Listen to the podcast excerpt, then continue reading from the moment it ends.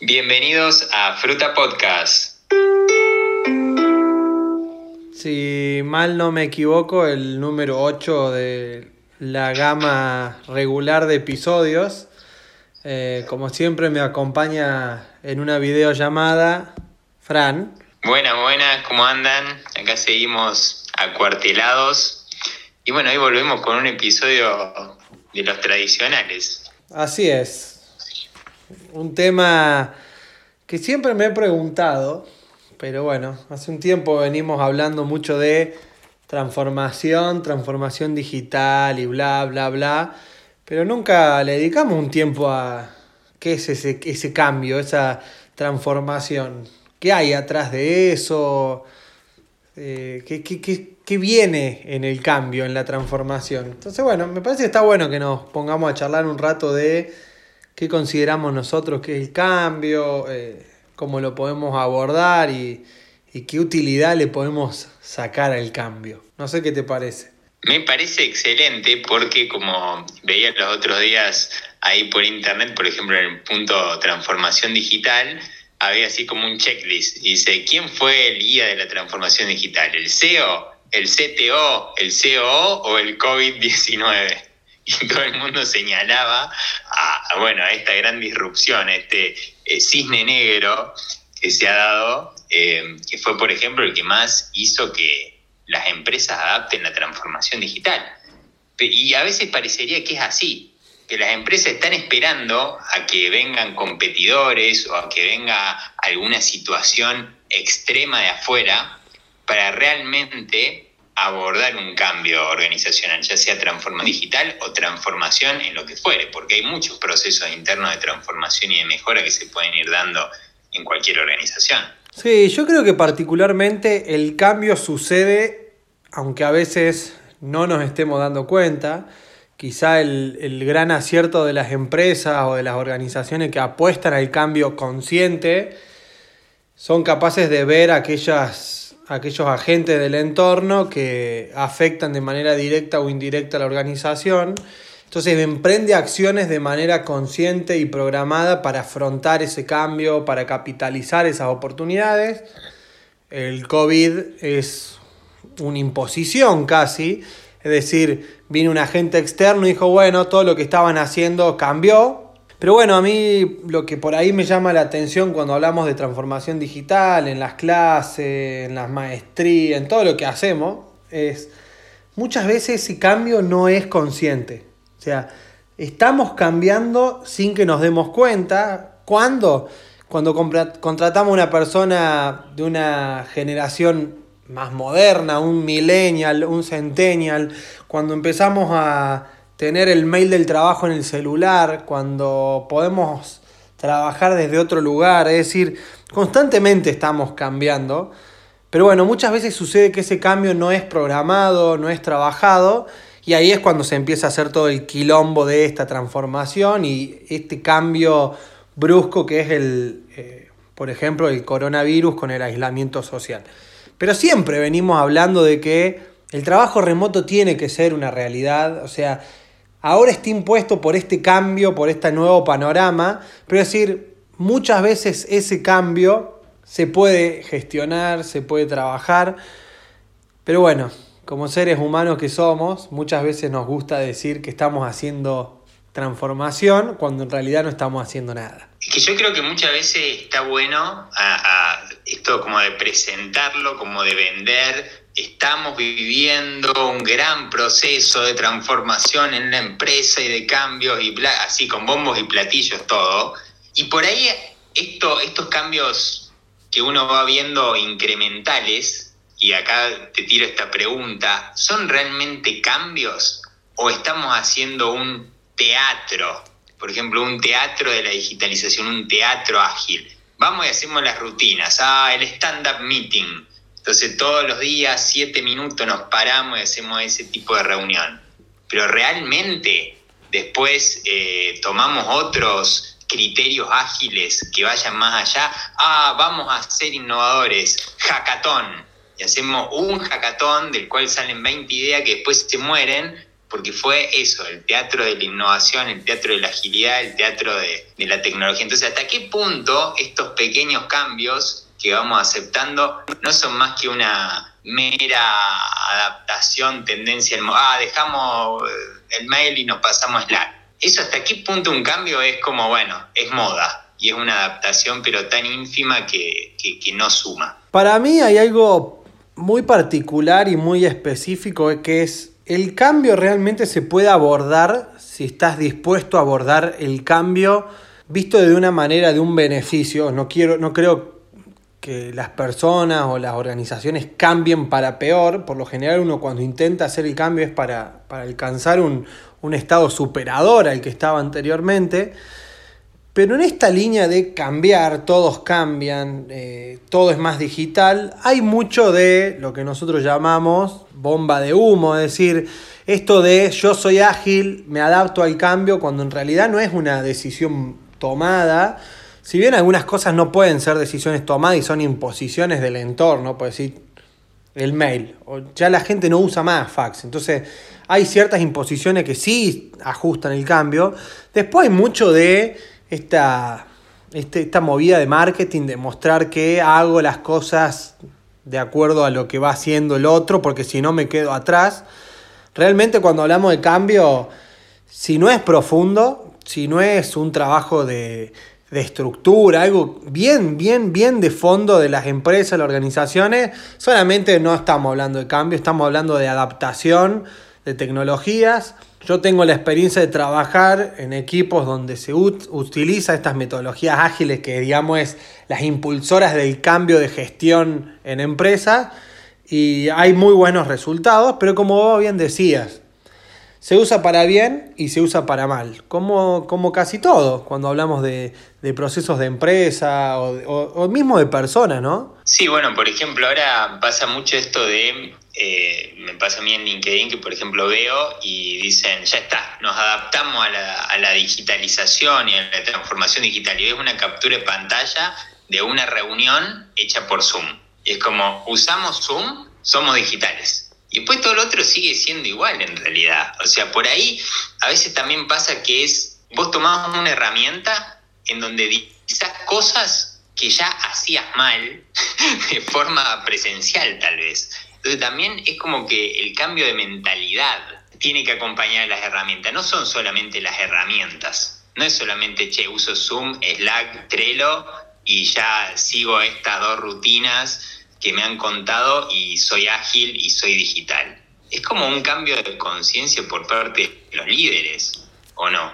Para que realmente sea profundo, digo. Sí, pero bueno, volvemos un poco al capítulo anterior. Para ser un líder tenés que tener cierta, ciertas particularidades, por no decir que sos raro, pero tenés que tener ciertas habilidades que no tiene el resto me parece que es más fácil subirse al tren del éxito, subirse al tren de la frase rápida, de la frase de manuales, estamos transformando digitalmente, somos eh, veloces frente al cambio, implementamos marketing digital o tiendas e-commerce cuando debería haberlo hecho meses atrás, no ahora por la pandemia. Entonces, cuando hablo de cambio, me parece que son procesos que como decía al principio, se van dando, muchas veces no los podemos percibir por esa falta de claridad, de, análisis de contexto, de formación muchas veces. Entonces, el cambio siempre está presente. Cuando entramos en la más fácil, creo yo, y esta es una opinión personal, de esa de copiar lo que parece que al otro le da éxito, no hay un cambio realmente profundo, solamente adopto prácticas o buenas prácticas pero aún así, y acá me contradigo que, con todo lo que digo, el cambio justamente se está produciendo. En esa persona que no hace el cambio profundo, está cambiando. No sé si para bien o para mal, pero bueno, hablar de cambio es medio filosófico. Hay una frase que me gusta mucho, que, leí en un libro de filosofía una vez, creo que era Heráclito el, el autor, Heráclito, un filósofo antiguo, muy antiguo, y acá vengo a la parte muy de fruta, que decía, nadie puede bañarse dos veces en el mismo río. Buena frase, buena frase porque es como que todo pasa, uno nunca es el mismo. Y vos imagínate que una organización está compuesta de personas que todos los días somos distintos, todos los días somos otros los que caemos ahí a trabajar, ya sea por Zoom o físicamente. Y bueno, son, pero de nuevo, yo creo que esos son, tenemos como los grandes cambios y las transformaciones y tenemos los cambios menores, los cambios superficiales. Entonces, hacer reuniones por Zoom, cambio superficial. Realmente darse cuenta que tu equipo tiene que tener transparencia y que tal vez una reunión es la última opción, la opción menos efectiva, bueno, eso es un cambio transformacional, por ejemplo. Sí, sí, sí. Nosotros bromeamos mucho eh, con el equipo de trabajo que, que estamos, que muchas reuniones podrían haber sido un mail. O sea, queremos hacer una remera que diga, esta reunión podría haber sido un mail, pero básicamente es eso, es, che, hagamos call porque de repente todos hacen call y si hablas con alguien, algún amigo, algún colega te diga, no, no, no, no, no, no hacemos call. Te dicen, ¿cómo? ¿Y cómo te... y a ver, no la hacías antes, no la hagas ahora. Eh, si bien algunas cosas se pueden comunicar y si es importante tener videollamada, tampoco subirse a esto que decimos a el tren de todos tienen call, yo tengo que tomar un call, porque muchas veces se toman decisiones para afrontar ese cambio que son erradas. Recuerdo esto muy claro que cuando dimos una charla hace poquito, un webinar con Fran sobre negocios digitales, eh, que una persona nos preguntaba, che, tengo una panadería y ahora quiero cambiar Ahora vas a cambiar, posiblemente cuando llegues el cambio volvamos a la normalidad y vamos a perder otra vez el tiempo. Entonces, el cambio debería haber sido una visión anterior a esto.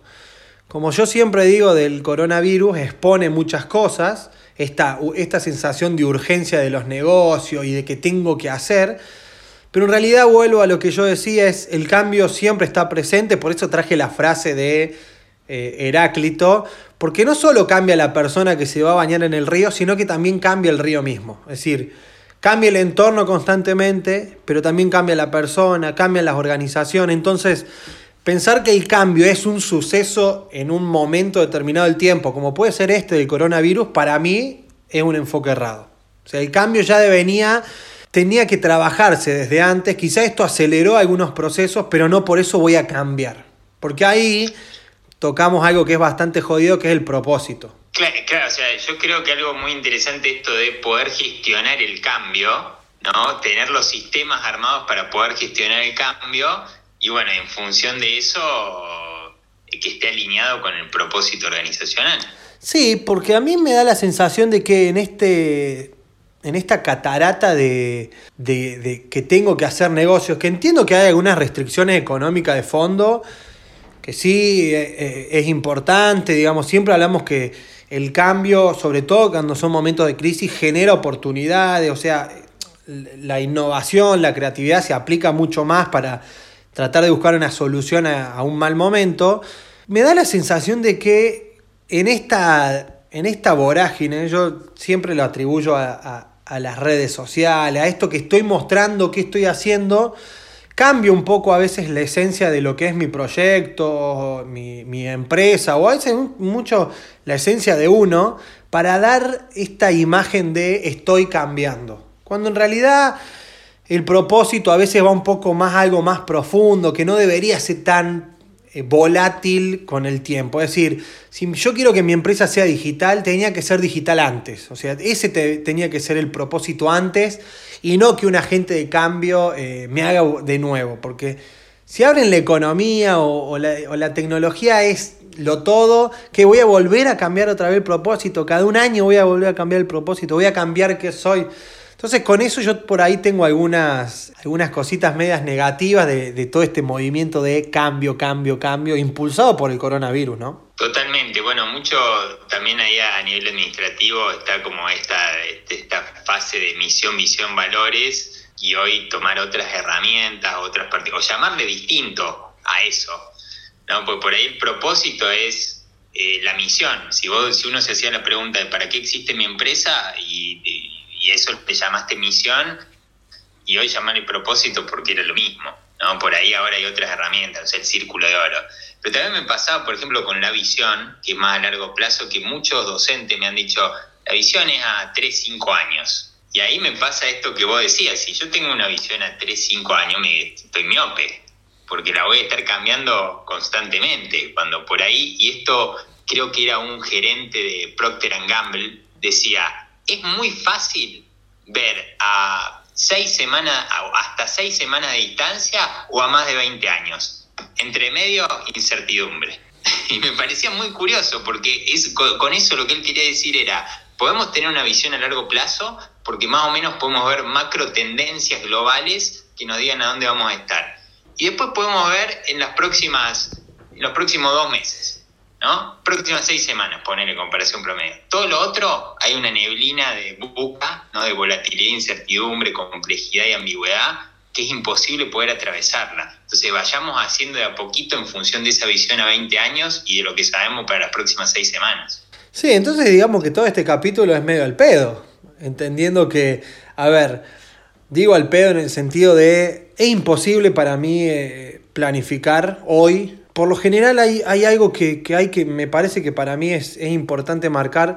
Cuando consumimos información o bibliografía, los que estudiamos, los que damos clase, los que por ahí hacemos consultoría, siempre consumimos información generada en países como Estados Unidos, Europa, con ciertas estabilidades económicas, sociales, políticas, que cuando queremos implementar o copiar esos modelos o esas metodologías, nos encontramos con que Argentina pasa de un dólar de 20 a 40 al doble en seis meses, en un año, donde la economía es volátil, donde la política es volátil, donde los factores sociales son volátiles. Entonces, aplicar esos manuales, digamos, de propósito a 20 años, misión a 5, digo, por ahí no es el resultado. Por eso a mí me gusta tomar más la postura de la agilidad en sentido de tiene esa cintura de ir adaptándose a lo que va sucediendo. O sea, dejar de lado esa planificación excesiva. Por eso entender el cambio como una planificación también me cuesta porque cambia. Volvemos a lo, a lo que decimos. Pero bueno, eso es un poco el juego y el desafío de los líderes de las empresas que hablamos un poquito en el capítulo anterior, de entender eso. Sí, sin lugar a dudas poder, no sé, hacer un encaje entre todas estas formas ¿no? de, pensar de, bueno, todo va a cambiar, yo voy a cambiar, gestionemos de la mejor manera posible. Incluso el pensamiento administrativo va a cambiar. Entonces, bueno, ¿cómo gestionamos de forma tal vez eh, en el día a día? Eh, o sea, si entendemos este cambio, ¿cómo lo gestionamos entonces de la forma más efectiva? Por ahí eso es el planteamiento que nos tendríamos que, o las preguntas que nos tendríamos que hacer. Sí, para mí lo más importante es, va a ser imposible gestionar todo el cambio. Yo creo que ahí hay un verdadero desafío porque los líderes de las organizaciones no pueden estar atentos a cada uno de los micro cambios que se va generando, pero tampoco podemos irnos al otro extremo de llevarnos por el cambio, es decir, que el cambio nos domine en las actividades, en la forma en que contratamos, en la forma en que creamos los proyectos. Realmente acá se ve la mano de eh, las personas que comandan organizaciones y empresas, cómo son en cuanto a este liderazgo que hablábamos bastantes veces, cómo pueden gestionar aquellas variables del cambio que afectan positivamente a la empresa o al proyecto. Yo creo que ahí está la verdadera transformación de las empresas, entender que no todas las variables afectan igual, no todas las industrias se comportan igual, no todos los las personas, de hecho hay disciplinas dedicadas a entender el comportamiento de las personas, entonces, ¿cómo gestionamos estos cambios de comportamiento de consumo, justo ahora que estamos en, en el confinamiento obligatorio, cómo compramos, cómo contratamos, cómo nos relacionamos y entender de esas variables, que estoy nombrando algunas, pero son como muchísimas más, cómo algunas de esas variables afectan el negocio y cómo gestionamos esas variables de cambio. Yo creo que ahí hay un, acercamiento a estoy gestionando el cambio, me estoy transformando digitalmente. Una tarea bastante compleja que le dejamos a los líderes. Sí, olvídate, acordate que habíamos dicho que no todos querían. No, ser líder a casi ser un superhéroe, entonces se la dejamos a ellos que son superhéroes. Así es. Bueno, me parece que por el capítulo de hoy hemos tirado varios conceptos interesantes y sobre todo, más que nada, hemos brindado preguntas. A mí me gusta más dejarle preguntas que respuestas. Sí, aparte para mí entender que uno uno tiene que hacerse preguntas. A mí me gusta mucho la filosofía, entonces prefiero hacerme preguntas y vuelvo a decir lo que decíamos al principio. Si generamos una pregunta, si el cambio este por lo menos copiar lo que hacen otro, me plantea algo distinto, yo creo que es un aprendizaje. Genial. Eso es todo por esta semana, o por esta quincena. Vamos a ver si sacamos algunos especiales en cualquier momento, pero espero que se hayan gustado. Nos pueden encontrar en redes sociales como fruta-podcast, en realidad no en redes sociales, solo en Instagram. ¿Y alguna otra cosita más que quieras comentarnos, Leo? Eh, sí, pueden visitar nuestro blog Crecimiento y Cambio en Medium, donde escribimos básicamente las mismas cosas que hablamos en el podcast. Eh, así que bueno, por ahora estamos muy bien. Nos estamos viendo la próxima. Chau, chau.